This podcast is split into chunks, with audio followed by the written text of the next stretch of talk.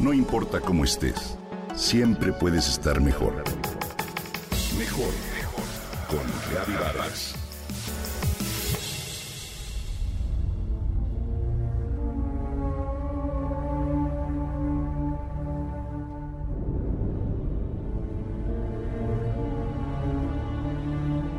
Cuenta el Evangelio según San Juan que Jesús acudió a Betania al cuarto día de la muerte de Lázaro. Al llegar ahí y ver el sufrimiento de sus hermanas y de los judíos que las acompañaban, se sintió profundamente conmovido. Mandó quitar la piedra que cerraba el sepulcro y con voz fuerte y firme dijo, Lázaro, sal. Entonces Lázaro salió, había resucitado. Tomando como referencia este pasaje de la Biblia, los científicos han denominado efecto Lázaro al descubrimiento de algunos ejemplares vivos de especies que se creían extintas después de muchos años, incluso más de un siglo, de no ser vistas. Este fenómeno asombroso, que se ha presentado en varias ocasiones, no se trata de un milagro. En la mayoría de los casos es más bien el resultado de la falta de datos. Cuando se reconoce que una especie no ha sido reportada en su medio natural por un largo periodo, generalmente 20 años o más, es común que se le considere extinta, pero muchas veces no se trata de una pérdida real, sino únicamente que ha dejado de ser visible al ojo humano. El asunto aquí es que la vastedad de nuestro planeta hace difícil a los investigadores monitorear de manera exhaustiva cada rincón del mundo.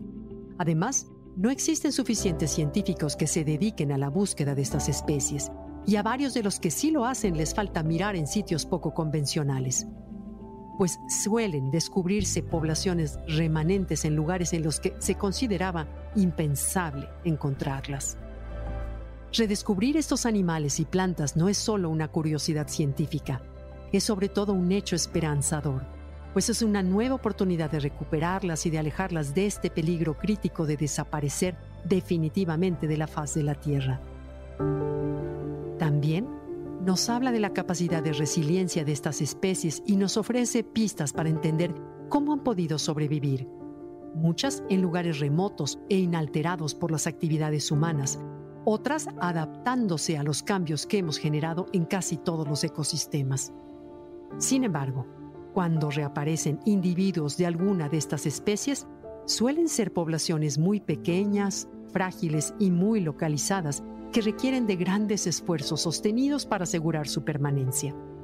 En ese sentido, es necesario redoblar todas las acciones que estén a nuestro alcance para lograr conservar sus poblaciones estables, ya que perder una vez a una especie es algo vergonzoso, pero perderla dos veces resulta inadmisible.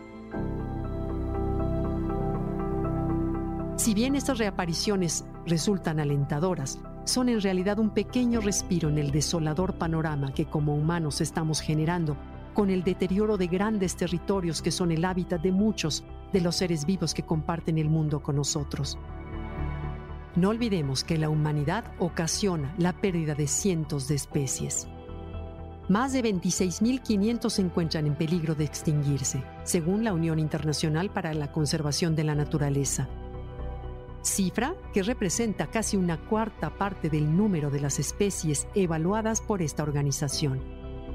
El volver a encontrarlas es también un recordatorio de la responsabilidad que cada uno de nosotros tenemos de cuidar a la naturaleza, de contribuir en cada uno de nuestros actos a proteger el medio ambiente, lo cual implica, en última instancia, protegernos a nosotros mismos.